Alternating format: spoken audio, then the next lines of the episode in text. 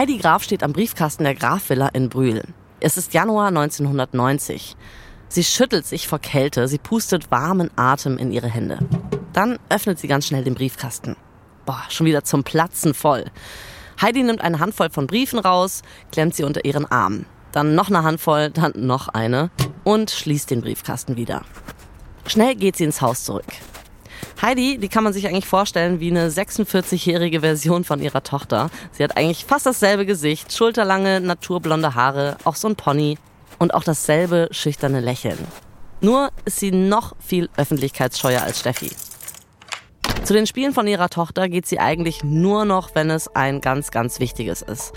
Am liebsten ist sie zu Hause, hält das Haus und den Alltag am Laufen, während die anderen so um die Welt jetten. Heidi steht im Hausflur und blättert den Stapel an Briefen durch. Hm, Fanpost für Steffi, Rechnung, Fanpost, oh, Fanpost, Rechnung, Werbung von Supermarkt, Rechnung, äh, was ist das? Ein Schreiben einer Anwaltskanzlei. Adressiert an Peter. Hm, komisch, denkt sich Heidi. Das ist jetzt nicht der Familienanwalt und es sieht echt dringend aus. Peter ist gerade mit Steffi in Melbourne für die Australian Open, also denkt sich Heidi, lieber mal öffnen. Sieht ja wie gesagt wichtig aus. Heidi scannt das Anschreiben schnell. Nee, was? Hä? Das kann nicht stimmen. Sie liest nochmal genauer. Sie kann ihren Augen nicht trauen, was sie da liest. Es steht aber schwarz auf weiß da. Unterhaltsforderung an Peter Graf. Gefordert von Nicole Meissner. Heidi denkt kurz nach und dann beginnt sie zu verstehen. Peter muss ein Kind mit seiner Sekretärin haben. Klar wusste Heidi von dieser Frau und sie wusste auch, dass sie nicht nur die Sekretärin ist, aber das. Heidi senkt die Hand, ihre Finger bohren sich tief in das Schreiben und sie fühlt, dass etwas in ihr in diesem Moment stirbt. Und da weiß sie noch nicht, dass das nicht das Schlimmste ist, was Peter seiner Familie noch antun wird.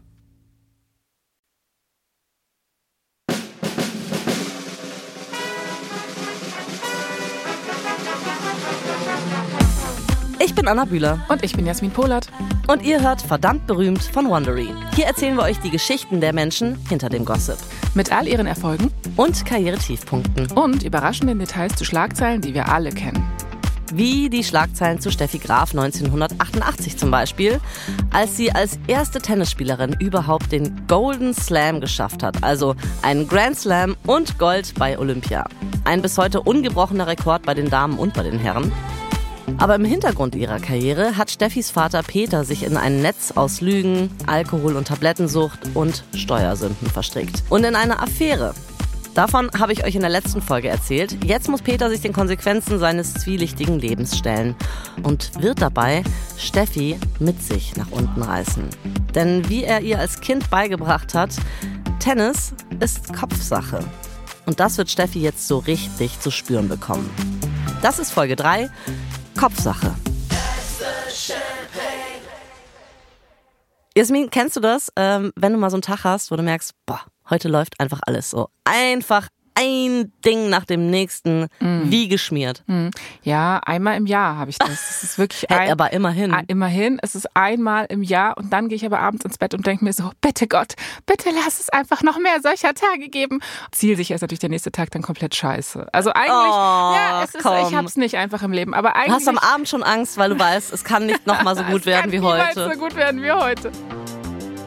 So eine Art perfekten Tag hat Steffi eigentlich das ganze Frühjahr 1989. Oh, gut verhör. Ja, sie ist 19 Jahre alt, sie feiert in Clubs ihren Erfolg, also geht Party machen endlich mal. Das hat sie sich von Peter erkämpft. Außerdem ist sie Vogue Coverstar und sie ist das erste Mal öffentlich verliebt. Im Januar 1989 hat Steffi sich bei den Australian Open in Alexander Morans verliebt. Das ist ein Profispieler aus Köln, 23 Jahre alt, also vier Jahre älter als Steffi. Sein Vater Johannes Mons ist ein sehr bekannter Architekt und seinen jüngeren Bruder übrigens, Michael, den wird man einige Jahre später kennenlernen als den Ehemann von dem Politiker Guido Westerwelle. Ach, mhm. wie krass. Mhm. Er hat braune, kurze Haare, hohe Wangenknochen, ist so ein, ein schnittiger Typ, wie man so schön sagt. Er sitzt auch gerne im Publikum, wenn Steffi spielt. Ansonsten macht er halt so sein Tennisding und lässt Steffi ihr Tennisding machen. Also kurz gesagt, sie geben sich gegenseitig viel Freiheit. Und natürlich hasst Peter ihn. Ja, ja, klar findet Peter das nicht so gut, ne? Weil er ja dann irgendwie vielleicht auch mal so ein bis zwei bis fünf bis sechs Stunden weniger Zugang zu seiner Tochter hat. Ja, ja pur Peter, ne? Hm. Was Peter aber am allerblödesten findet, ist, dass Alexander nur auf Platz 238 der Herrenweltrangliste ist und er hätte gerne einen erfolgreicheren Mann für seine Tochter. Aber 1989 ist es eigentlich fast unmöglich, irgendwen zu finden, der annähernd so erfolgreich ist wie Steffi. Steffi ist nach wie vor ohne Unterbrechung Weltranglisten Erste. Sie gewinnt drei von vier Grand Slam Turnieren. Sie spielt so viele Turniere wie nie zuvor, was sich natürlich auch in der Kasse lohnt, finanziell. Sie verdient 1989 mindestens 8,2 Millionen Mark. Wow. Mhm. Aber der Golden Slam hat auch ein paar Spuren an ihrem Körper hinterlassen. Eine Reizung am Knie, Knöchelstauchung, Faserriss am Bauch, Bänderdehnung im linken Knöchel, Kapselanriss, Knochenabsplitterung am linken Ringfinger. Das klingt alles sehr, sehr, sehr, sehr, sehr schmerzhaft. Ah, total. Also es ist eigentlich ganz schön krass, wie Profisport ja. am Körper zehrt. Steffi aber ist ja auch noch jung, steckt das alles ganz gut weg. Bei ihr läuft's. Und auch Peter ist sehr beschäftigt mit seinen Geschäften. Frühjahr 1989 in Herzogenaurach. Peter sitzt im Büro des Adidas Hauptquartiers. Er guckt aus dem Fenster, hat eigentlich überhaupt keinen Bock mehr auf dieses Gespräch hier. Er ist sich sicher, dass er es hier mit einer völligen Flachpfeife zu tun hat. Aber immerhin, es geht hier um viele Millionen Euro Sponsoring für Steffi. Also muss er jetzt da durch. Er schmeißt sich eine Valium zwischen die Zähne, greift zu seinem Wodka Cola, den er immer im Flachmann dabei hat, und spült die Pille runter. Dann dreht er sich in seinem Bürostuhl um, zurück Richtung Konferenztisch. Da sitzt Hans-Jürgen Martens, das ist der Vorstand bei Adidas und zuständig für die Finanzen. Peter erklärt es jetzt nochmal ganz in Ruhe und ganz langsam. Also, ein Drittel Deutschland, zwei Drittel Ausland, okay? Aber Martens antwortet wieder dasselbe. Ich habe verstanden, Herr Graf. Aber eine solche Aufsplittung halte ich für steuerlich total sinnlos. Peter wird langsam wütend. Er faltet seine Hände. Ich will Steffis Namen aus den Adidas-Akten heraushalten, okay? Endlich scheint es bei Martens Klick zu machen. Er runzelt die Stirn und versteht so langsam, dass er keine andere Wahl hat, als Peter zu geben, was er will. Es sei denn, Adidas will Steffi an den großen Konkurrenten Nike verlieren. Peter lächelt nochmal nonchalant und sagt, keine Sorge, in Baden-Württemberg bin ich unantastbar. Und Martens so, okay. Peter ist zufrieden. Er reicht Martens die Hand. Deal. Peter hat gerade 1,25 Millionen Dollar am deutschen Finanzamt vorbeigeschmuggelt. Ähm, Finde ich schon krass, dass Adidas dabei mitmacht und dass sie die Firmen da ja auch teilweise, also die können ja richtig in Teufelsküche kommen. Denkt man, ne? Also man fragt sich, warum so große Firmen dann so ein Risiko eingehen, habe ich mich auch gedacht. Aber Adidas ist jetzt auch nicht die einzige Firma, die da mitzieht. Das Finanzamt ist ja auch immer so, dass es mal so ein Auge zudrückt und so. Äh, die Citibank, Sat1, Opel, also auch wenn es nicht immer dieselben exakt gleichen Deals sind, ist es aber trotzdem anscheinend so, dass Peter alle ordentlich unter Druck setzt und viele dann einfach mitmachen, weil, ja klar, sie wollen ja auch Geld verdienen mit Steffi. Und Peter hat dann auch immer so seine Mittelchen und seine Strategien. Vielleicht ein Beispiel. Als Steffi ein Fotoshooting mit Dextro Energy hat, da ruft Peter am Tag des Shootings bei Dextro an und ist so, ja, also Steffi kommt nicht. Es sei denn, ihr zahlt 15.000 Mark mehr als vereinbart. Und weißt du, was soll dann Dextro Energy machen, ja? Also, die ja. haben alles vorbereitet. Es ist alles set. Also, falls ich zur nächsten Aufnahme nicht komme, Anna, dann würde ich dann, gerne, dass du mal deine Mailbox abhörst. Da werde ich dann dir eine kleine Erpresser-Nachricht draufschicken. Ja, wie krass, oder? Mhm. Ich äh, frage mich wirklich so ein bisschen, wird man mit dieser Selbstüberschätzung, mit diesem Entitlement, wird man damit geboren oder äh, eignet man sich das an? Das ist äh, ein gutes Stichwort und vielleicht der beste Zeitpunkt, um jetzt mal ein bisschen zu schauen, wo Peter Graf eigentlich so herkommt und was er auch in seiner Kindheit und Jugend alles so mitgemacht hat. Weil Peter Graf wächst mitten im Zweiten Weltkrieg auf. Also, ne, inklusive all der schrecklichen Dinge, inklusive Bombardierungen, in Schutzbunkern unterkommen und sowas. Er wird am 18. Juni 1938 geboren in Mannheim. Sein Vater Alfons leitet nach dem Krieg die Sportabteilung der Mannheimer Stadtverwaltung. Er ist ein guter Fußballer und deswegen auch so eine Art Local Hero. Und wenn Peter groß ist, stellt er sich immer vor, will er so werden wie sein Vater. 1956 stirbt seine Mutter, Rosemarie. Peter ist damals 18 Jahre alt. Und nur kurze Zeit später zieht sein Vater aus zu einer neuen Frau, die er dann auch gleich heiratet. Und Peter bleibt irgendwie allein zurück. Der Vater meldet sich kaum noch und von da an ist Peter überzeugt, dass man Leuten irgendwie immer misstrauen muss. Er bricht das Gymnasium ein Jahr vor dem Abi ab, verkauft Versicherungen und Autos, nimmt einen Kredit auf, kauft sein Elternhaus einfach so. Und daraus macht er dann eine WG, vermietet die Zimmer für 60 Mark an Gastarbeiter aus Spanien, Italien und der Türkei. Peters große Liebe aber ist immer der Sport.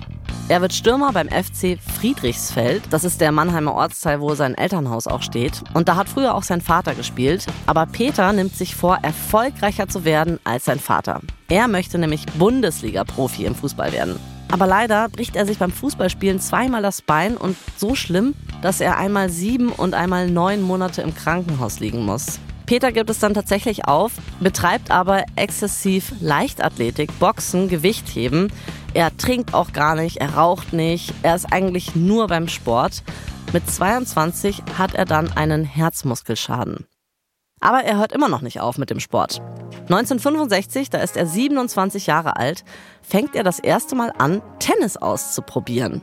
Und da anscheinend ändert sich für ihn alles. Er will jetzt unbedingt Tennisprofi werden. Er liebt diesen Sport, das ganze Flair, alles, was irgendwie mit dem Sport kommt. Und er möchte in diese Welt gehören, in die Welt der Schönen und Reichen.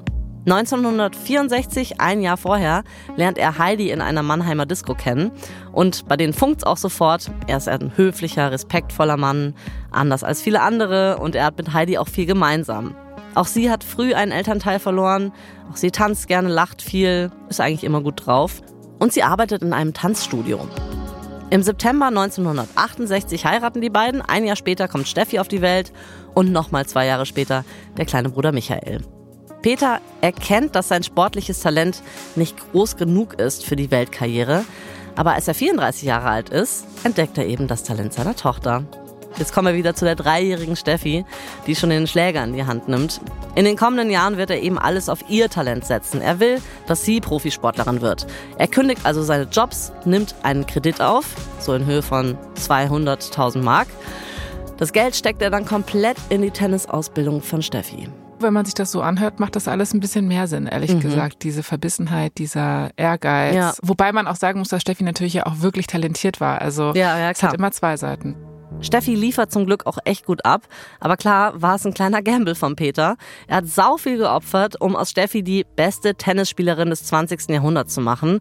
Und es wird ganz schön stressig, je erfolgreicher sie wird. Er muss halt alle Bälle in der Luft halten, das Finanzamt irgendwie am Laufen halten, die Presse abwickeln, die ganze Tenniswelt stresst ihn. Für Peter wird es Zeit, dass er auch mal was vom guten Leben abbekommt. Ein paar schnelle Autos vielleicht oder ein paar hunderttausend Mark, die man mal hier und da sich abzwacken kann. Oder halt ein Jet-Set-Leben mit der Sekretärin in Anführungszeichen genießen. Und das nimmt er sich vor, wird er sich von niemandem nehmen lassen. Ein schöner Sommertag 1989 auf Ibiza. In der Hotelsuite wehen die Vorhänge in der heißen Sommerluft. Eine erfrischende Brise umspielt Peters kurze braune Haare. Seine Augenringe aber sind tief. Auch letzte Nacht hat er wieder kaum geschlafen. Nicole sitzt neben ihm am Mittagstisch. Er schneidet sich ein großes Stück vom Steak ab und schiebt es sich in den Mund. Dann trinkt er einen Schluck Rotwein. Alles in seinem Körper ist entspannt. Ach, doch ganz schön hier, oder? Aber Nicole antwortet nicht. Sie stochert in ihrem Salat rum. Was ist los? fragt Peter. Nicole schweigt weiter. Peter wird langsam sauer. Er ist ja mit Nicole zusammen, weil Nicole Spaß macht, weil sie ein Playboy-Model ist, weil sie mit 21 eben keine Sorgen hat. Ach, er schimpft. Nicole, du benimmst dich wie ein Kind.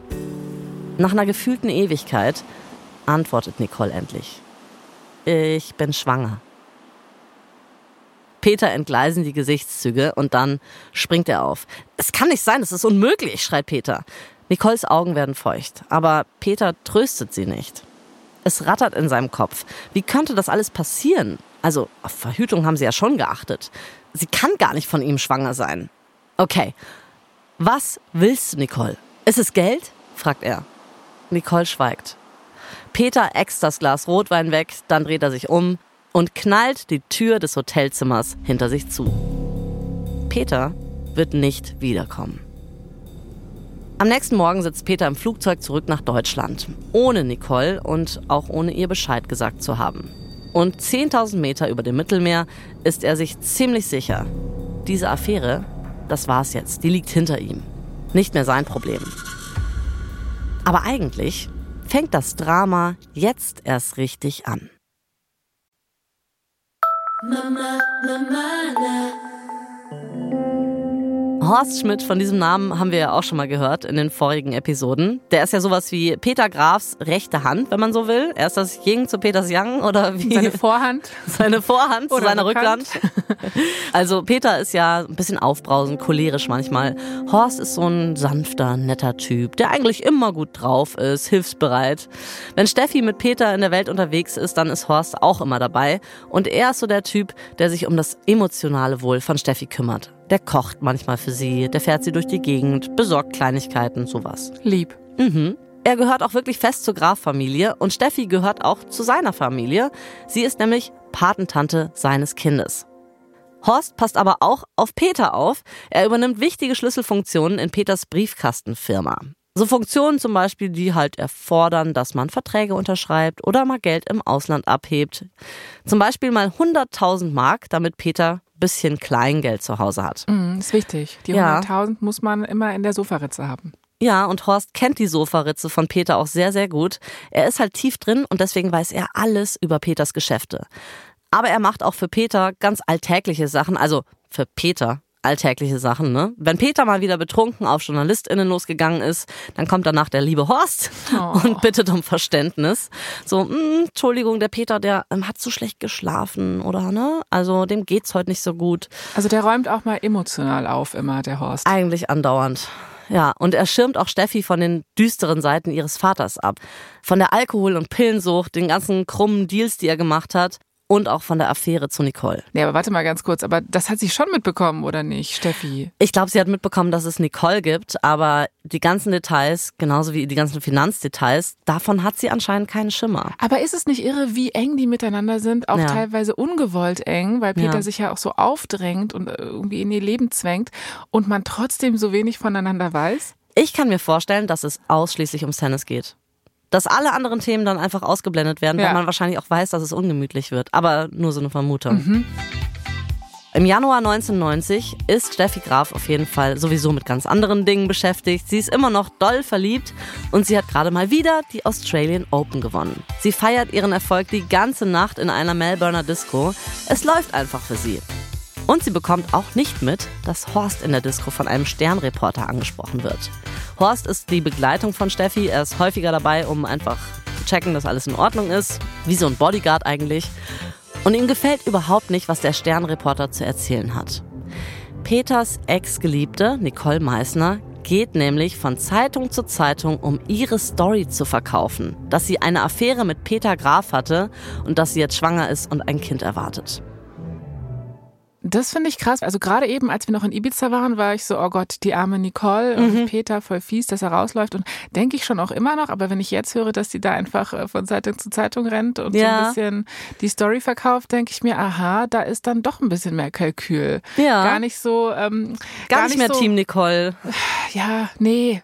Ja, ja ich glaube. Ich bin ehrlich, nein. Aber ähm, ich bin natürlich supporte jede Frau, die äh, schwanger ist und äh, damit umgehen muss. Ja, aber es stimmt, Nicole ist wahrscheinlich abgebrühter, als wir jetzt noch dachten.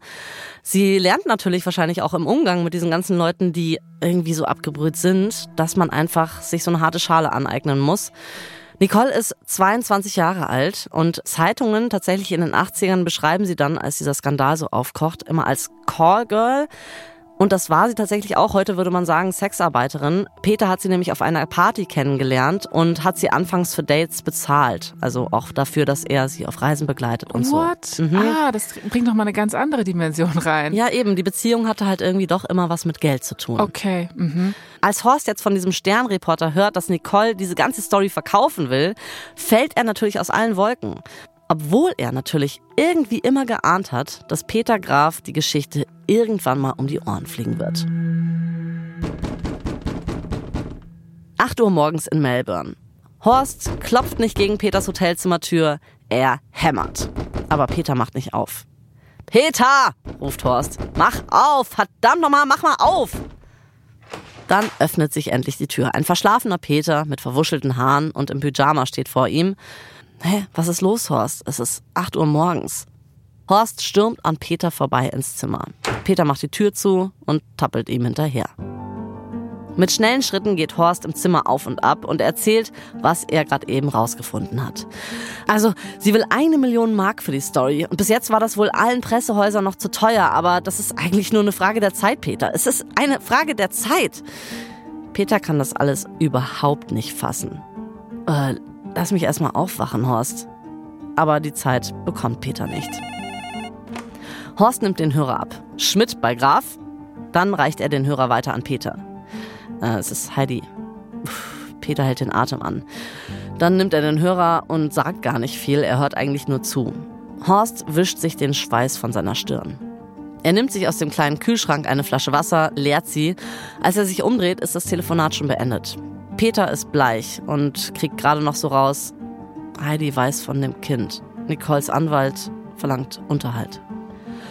Horst lässt sich neben Peter aufs Bett fallen. Dann guckt er Peter eindringlich in die Augen und sagt, wenn das rauskommt, wird das Steffis Image ruinieren und ihre Karriere. Also ich habe irgendwie so gar kein Mitleid für Peter. Also ich meine, ja, wow, sie verlangt Unterhalt, na Mensch, ne? Also na klar verlangt sie das, äh, zu Recht. Aber also was ich halt nicht so ganz checke, ist, was hat Steffi damit zu tun? Ich meine, ihre Leistungen stehen ja für sich, oder nicht? Klar, man könnte sagen, sie spielt weiterhin gut Tennis, daran ändert sich nichts. Das Problem ist aber natürlich, wenn ihr Image jetzt davon beschädigt wird, dass ihr Vater diese Affäre hatte und alles, mhm. dann äh, könnten ja Sponsoren auch sagen, ja, wir wollen uns jetzt auch nicht mehr mit Steffi Graf schmücken, weil da gibt's nichts mehr zu schmücken. Mhm. Alle ziehen ihre Verträge zurück und dann hat sie ein Problem. Aber erstmal zurück nach Brühl. In den Tagen nach Heidis Anruf ist Peter natürlich in einem desolaten Zustand. Er greift zu mehr Tabletten und zu mehr Alkohol als je zuvor und seine Gedanken kreisen immer um dasselbe. Er muss jetzt eine Lösung finden, wie er die Story begraben kann, wie er die Karriere von Steffi schützen kann. Aber er weiß nicht, wie diese Lösung aussehen könnte. Aber dann bekommt er einen Hinweis von einem für sie zuständigen Polizisten. Und dazu muss man wissen, äh, seit einiger Zeit hat die Familie Graf immer mal wieder Polizeischutz. Okay, wie Bushido oder was? Wieso? Ich glaube nicht so krass, aber ähm, äh, natürlich wissen Leute, wo sie wohnen und ah, okay. äh, wahrscheinlich ist es sicherer, einfach geschützt zu werden. Mhm. Dieser Polizist jedenfalls, der hat Kollegen beim BKA und die haben bei einer ganz anderen Beschattung zufällig Folgendes herausgefunden. Nämlich, Nicole ist anscheinend in ernsthaften Verhandlungen mit der Bild-Zeitung und dabei arbeitet sie nicht alleine. Nein, an ihrer Seite ist Box- und Frankfurter Untergrundgröße Abby Tust. Der war anscheinend die ganze Zeit schon Nicoles Freund, also neben Peter schon. Das ist jetzt wirklich so ein bisschen wie so ein Tatort. Ja. Fast unglaublich, diese Story und geladen an ganz schlimmen Klischees. Mhm. Also Abby Tust ist ein wandelndes Klischee. Er sieht irgendwie aus wie Trump in den 80ern. So eine föhnartige Matte, aber alles mit Gel dann so nach hinten gekämmt. Man sieht seine Haut auch an, dass er viel ins Solarium geht. Seine Zähne sind, glaube ich, nicht natürlich weiß, um es mal so zu sagen. Also, also einfach jemand, von dem man sich grundsätzlich fernhalten möchte, wahrscheinlich. Absolut. Und ähm, im Gegensatz zu Peter ist Tust auch wirklich gefährlich. Also es gibt eigentlich kein illegales Spielcasino in Deutschland, wo er nicht mit drin steckt. Und das BKA und das FBI sind hinter ihm her. Also mit Mafia-Bossen ist der Typ anscheinend per Du so halt. Mhm. Peter ist total klar, er muss jetzt irgendwie auf diesen Tuss zugehen. Der wird nicht von alleine abhauen. Also nimmt er sofort Kontakt mit ihm auf. Peter erklärt Tuss, dass er den Deal mit der Bild auf jeden Fall verhindern will. Koste es, was es wolle. Und Tuss sagt, okay, dann hätte ich aber auch gerne eine Million Mark. Dann würde er die Story verschwinden lassen. Peter macht ein Gegenangebot. Wie wäre es mit 300.000? Irgendwann einigen sie sich auf 800.000 Mark und der Krimi geht weiter. Krass, dass dann da so richtig gehandelt wird, du, wie auf dem Bazar der Gefühle. Ja, aber mit sehr vielen Nullen hinten dran. Mit sehr vielen Nullen und äh, ja, einem kleinen Kind. Februar 1990. Eine kalte, dunkle Nacht in Mannheim. Das Leuchtschild der Esso-Tankstelle flackert. Nicht weit von den Zapfsäulen sitzt Abby Tust mit Nicole in seinem Wagen. Da sieht er eine dunkle Figur aus dem Schatten eines Baumes hervortreten.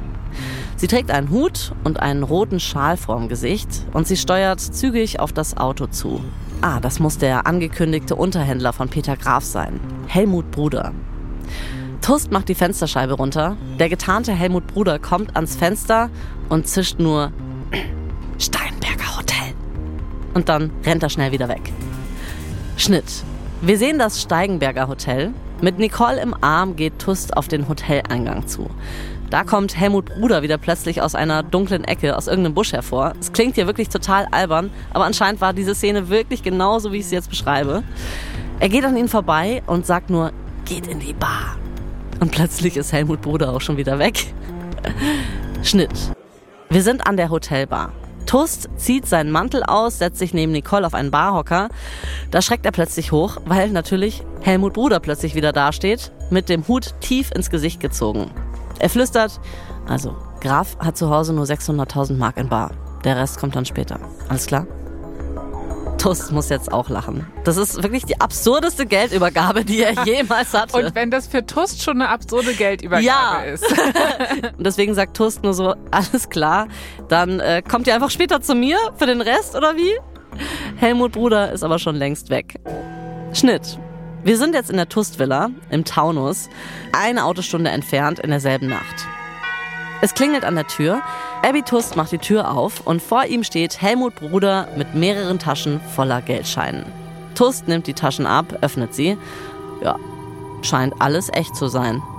Dann reicht Nicole ihm einen Umschlag, den er an Helmut weitergibt. Der öffnet den Umschlag und geht nochmal alles durch. Mhm. Vertragsentwurf mit der Bild, Tonbandkassette von Peter und Nicole beim Sex, ups. Zwei Fotos von der Tochter, eine eidesstattliche Erklärung von Nicole, dass Peter nicht der Vater ist. Er nickt, der Deal ist abgeschlossen. Nicole hat jetzt eidesstattlich zurückgezogen, dass Peter der Vater ist. Jetzt kann die Bild diese Story auch gar nicht mehr veröffentlichen. Peter hat Steffis Karriere damit gerettet und eigentlich auch seinen Hintern. Aber man kann sich vorstellen, in der Familie Graf hängt der Haussegen ordentlich schief. Heidi lässt sich zwar nicht scheiden, um es für die Kinder nicht noch schlimmer zu machen, aber sie geht Peter aus dem Weg. Wenn Peter in Brühl ist, ist sie oft in Steffis Dritt- oder Viertwohnung in Florida. Aber nach außen hin projiziert sie natürlich immer noch das perfekte Familienbild. Und so macht Peter mit seinem Leben weiter wie bisher. Und er bleibt ein Tyrann. Er schießt jetzt so richtig gegen Steffis Freund Alexander Mrons. Der sei ein Weichei und kein richtiger Mann. Und wer weiß, ob das vielleicht auch der Grund war, warum Alexander dann irgendwann auch gesagt hat, jetzt reicht's. Alexander und Steffi trennen sich im Frühjahr 1990. Steffi schlägt sich öffentlich mal wieder auf die Seite ihres Vaters und sagt sowas wie, ja, der Alexander hat sowieso zu viel geplaudert, also im Sinne von über die Grafs geplaudert. Aber klar, was diese 20-jährige Steffi Graf wirklich fühlt, das kann man sich ja nur vorstellen. Am 17. Mai 1990 dann kommt es, wie es eigentlich kommen muss. Es platzt die Bombe. Das Boulevardblatt Quick veröffentlicht Nicoles Story, hm. inklusive Interview mit Nicole, mit Foto, mit eigentlich jedem Detail. Äh? Ja, also gut, ich meine, anderweitig hätten wir jetzt auch gar nicht davon erfahren. Ich habe mich schon gefragt, wie es jetzt irgendwie mal rauskommt, aber haben die da nicht genug Klauseln eingebaut oder war das dann wirklich einfach nur Bargeld? Was war zu wenig Vertrag? Geld, 800.000 haben nicht gereicht. Ach, ich weiß es nicht. Ist ja krass. Aber natürlich springen sofort alle auf, die Bild vor allem. Und das Lauffeuer um die ganze Welt ist nicht mehr aufzuhalten. Wer Steffi Graf kennt, kennt jetzt auch diese Story, wie ihr Vater ein außereheliches Kind mit einer Sexarbeiterin hat. Steffi steckt zu der Zeit mitten im wichtigsten deutschen Tennisturnier in den German Open in Berlin. Und es ist nicht nur so, dass alle über diese Affäre berichten, Steffi wird auch von allen ReporterInnen mit Fragen bombardiert. Wie es ihr geht, was da jetzt los ist, bla bla bla bla bla, kann man sich ja vorstellen. Aber Steffi macht auf Teflon. Nichts davon bleibt an ihr kleben.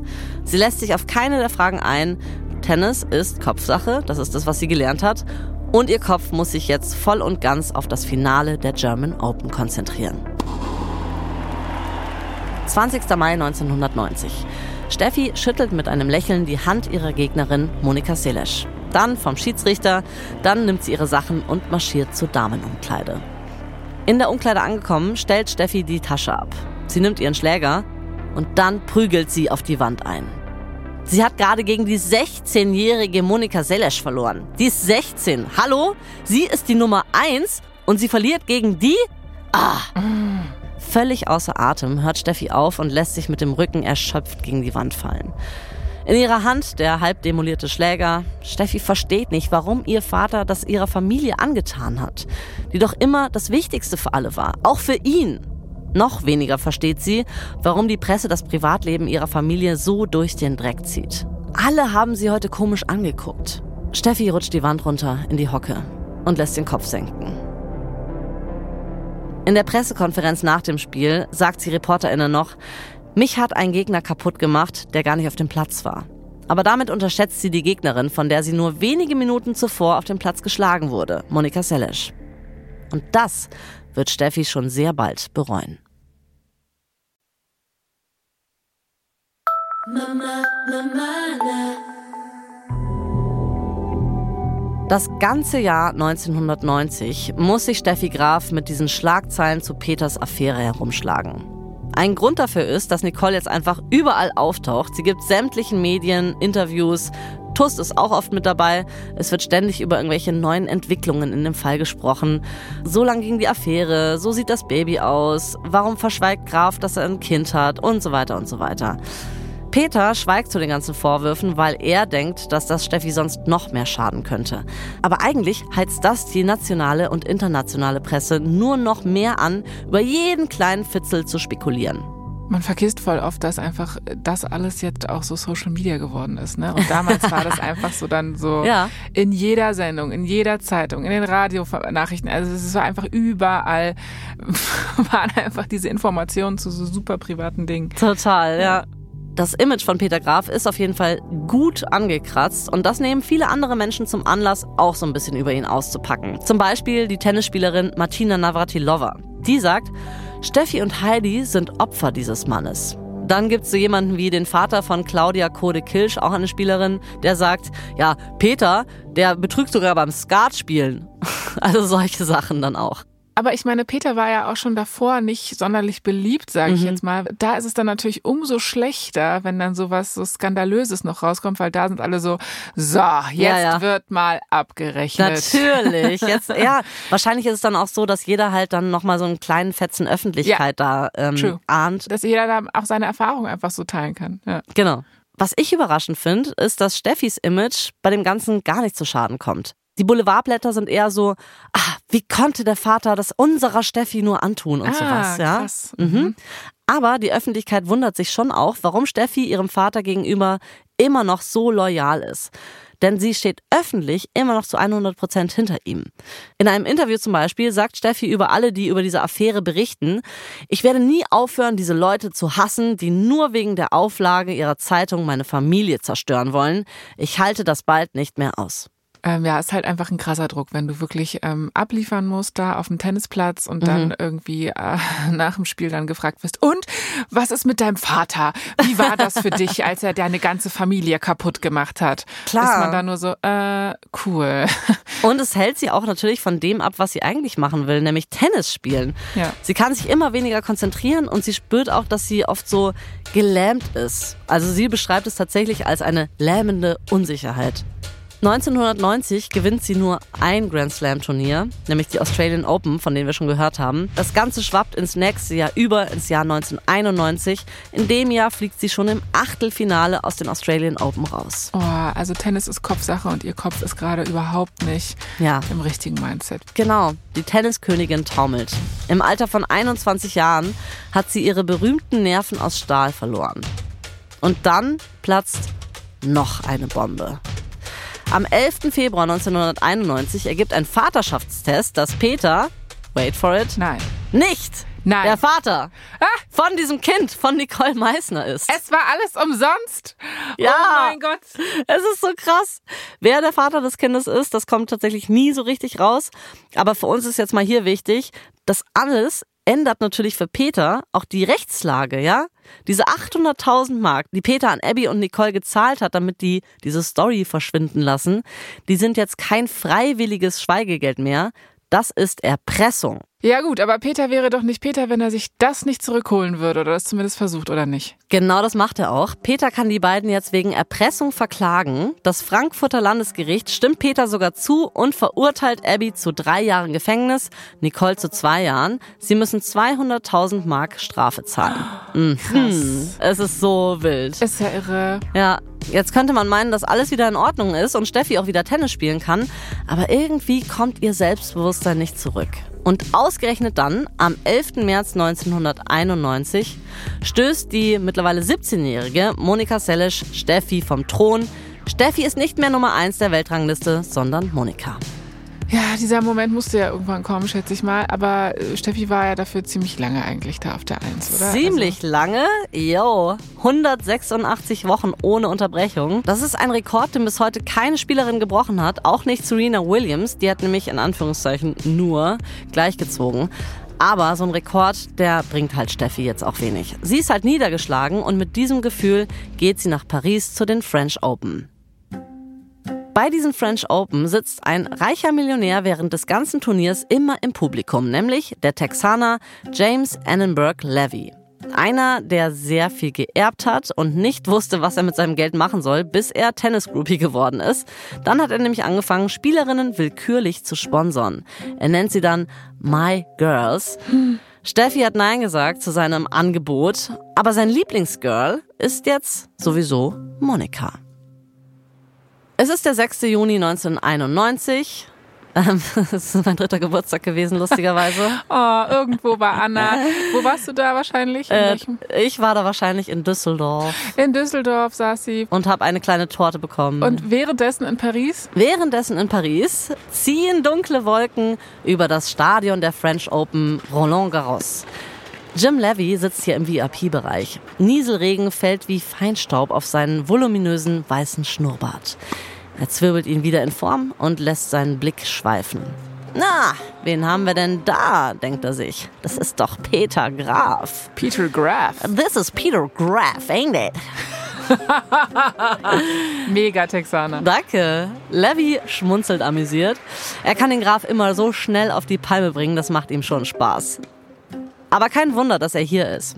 Es ist das Halbfinale und Steffi spielt gegen Arancha Sanchez Vicario. Ob Jim Steffi noch übel nimmt, dass sie seine Geschenke, den Porsche, die Diamanten, einfach wieder zurückgeschickt hat? Vielleicht. Freut er sich, dass Steffi gerade auf dem Tennisplatz leidet? Oh ja. Der erste Satz gegen die 19-jährige Spanierin Arancha Sanchez Vicario ist fast vorbei und es steht 0 zu 5, also 0 für Steffi. Jim jubelt. Steffi hat schon wieder einen Ball verhauen. Wunderbar. Der Schläger scheint Steffi heute nach unten zu ziehen, als wäre er aus Blei. Da sieht Jim im Blickwinkel den grimmigen Blick, den Peter ihm gerade zugeworfen hat. Das kitzelt Jim noch viel mehr als das Scheitern von Steffi. Wieder freut sich Jim. Ha, Steffi hat Sanchez Vicarios Ball nicht mehr bekommen und der Satz ist gleich vorbei. Herrlich. Levy guckt grinsend zu Peter rüber, der seine Hände wütend knetet. Jim lächelt in sich rein. Dann verliert Steffi den ersten Satz 0 zu 6. Als Ex-Steffi-Groupie weiß Jim, dass das noch nie passiert ist. Oder wenn überhaupt, dann bevor sie in die WTA eingetreten ist. Als Peter aufsteht, um zu gehen, ruft Jim, und darum ist Monika die Nummer 1. Oder auf Texanisch, und darum ist Monika die Nummer 1. Dann dreht sich Peter plötzlich wütend zu ihm um. Oh oh, denkt sich Jim. Aber für Wegrennen bleibt keine Zeit. Peter haut ihm einfach wütend auf den Kopf. Levy springt auf und ruft Peter nur hinterher, der gerade abhaut. Warte du mal bis Wimbledon. Da bricht dir mein Bodyguard beide Beine. Oh, ey. Also es geht schon, also nicht nur auf dem Platz, auch abseits vom Platz ist es dann aber auch wirklich echt unfair, was da abgeht, oder? Es ist ganz schön rough, die Ja. Szene. Ja, habe ich nicht am Anfang dieser Staffel gesagt, Tennis ist ein Sumpf Es ist ein Sumpf, wir sind gerade so mittendrin. und ne? wir sind mittendrin. In diesem Spiel verliert Steffi nicht nur den ersten Satz, sondern auch den zweiten und damit das ganze Spiel. Dieses Halbfinale ist das schlechteste Spiel ihrer Karriere. Sie fliegt aus dem Turnier und trotzdem dreht sich dann alles wieder um ihren Vater und um diese Kopfnuss, die er Levy gegeben hat, zu der Levy sogar eine Pressekonferenz abhält. Es ist so unangenehm, wenn dein Vater einfach die ganze Zeit so außer Rand und Band ist. Ja, und absolut. einfach stört bei der Weltkarriere, obwohl er die ja eigentlich überhaupt erst ins Rollen gebracht hat, dass du den so in Schach halten musst, ne? Ja. Gefühlt. Wow. Ich glaube aber, äh, diese Tatsache, dass äh, Peter ein Störfaktor ist, das sickert auch bei ihm selber so langsam ein, dass es alles seine Schuld ist, dass er trägt da langsam nicht mehr, dass er eigentlich gerade derjenige ist, der Steffis Karriere ruiniert. Und er weiß jetzt, dass es ein Fehler war, sich nicht zur Affäre Affäre öffentlich zu äußern. Also entschuldigt sich Peter Ende Juni öffentlich bei Steffi in einem Interview mit dem Sternmagazin. Das Interview ist übertitelt mit Ich bin der böse Bube.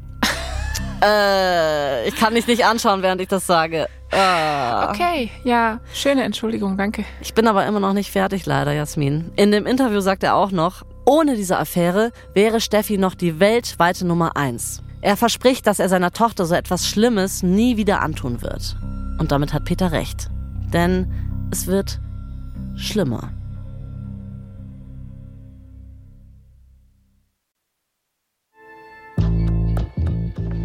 Das war die dritte Folge unserer vierteiligen Serie Steffi Graf. In der nächsten Folge wird Steffi wieder so richtig in die Mangel genommen und diesmal ist nicht Peter schuld. Also nicht nur. Sie hat es nicht leicht. Hier noch ein kurzer Hinweis zu den Szenen in diesem Podcast. In den meisten Fällen wissen wir zwar nicht genau, was gesagt wurde. Manche Dialoge sind also ausgedacht oder wurden von uns ergänzt. Aber unsere Geschichte basiert auf echten Tatsachen und tiefen Recherchen. Wir haben viele verschiedene Quellen dafür herangezogen, unter anderem das Spiegelbuch Reiche Steffi, armes Kind von Hans Reski und Irmgard Stoffels Steffi Graf, Leben und Karriere des deutschen Tenniswunders und Hans-Dieter Schütz, Steffi Graf Superstar. Die ZDF-Dokus Terra X History, Steffi Graf, ein deutscher Weltstar und Skandal, der Fall Peter Graf. Sowie die Sat1-Doku Steffi, ein Porträt von Michael Graf. Und wie immer einschlägige Zeitungsartikel. Ich bin Anna Bühler. Und ich bin Jasmin Polat. Verdammt berühmt ist eine Produktion von Kugel und Niere für Wondery. Janina Rook hat diese Folge geschrieben. Redaktion Elisabeth Fee und Johanna Bowman. Sprachaufnahme Hammer und Amboss. Herstellungsleitung Scheike Tetik. Das Sounddesign kommt von Hammer und Amboss. Produzentin Kugel und Niere Elisabeth Fee. Für Wondery Producer Simone Terbrack. Executive Producer Tim Kehl, Jessica Redburn und Marshall Louis.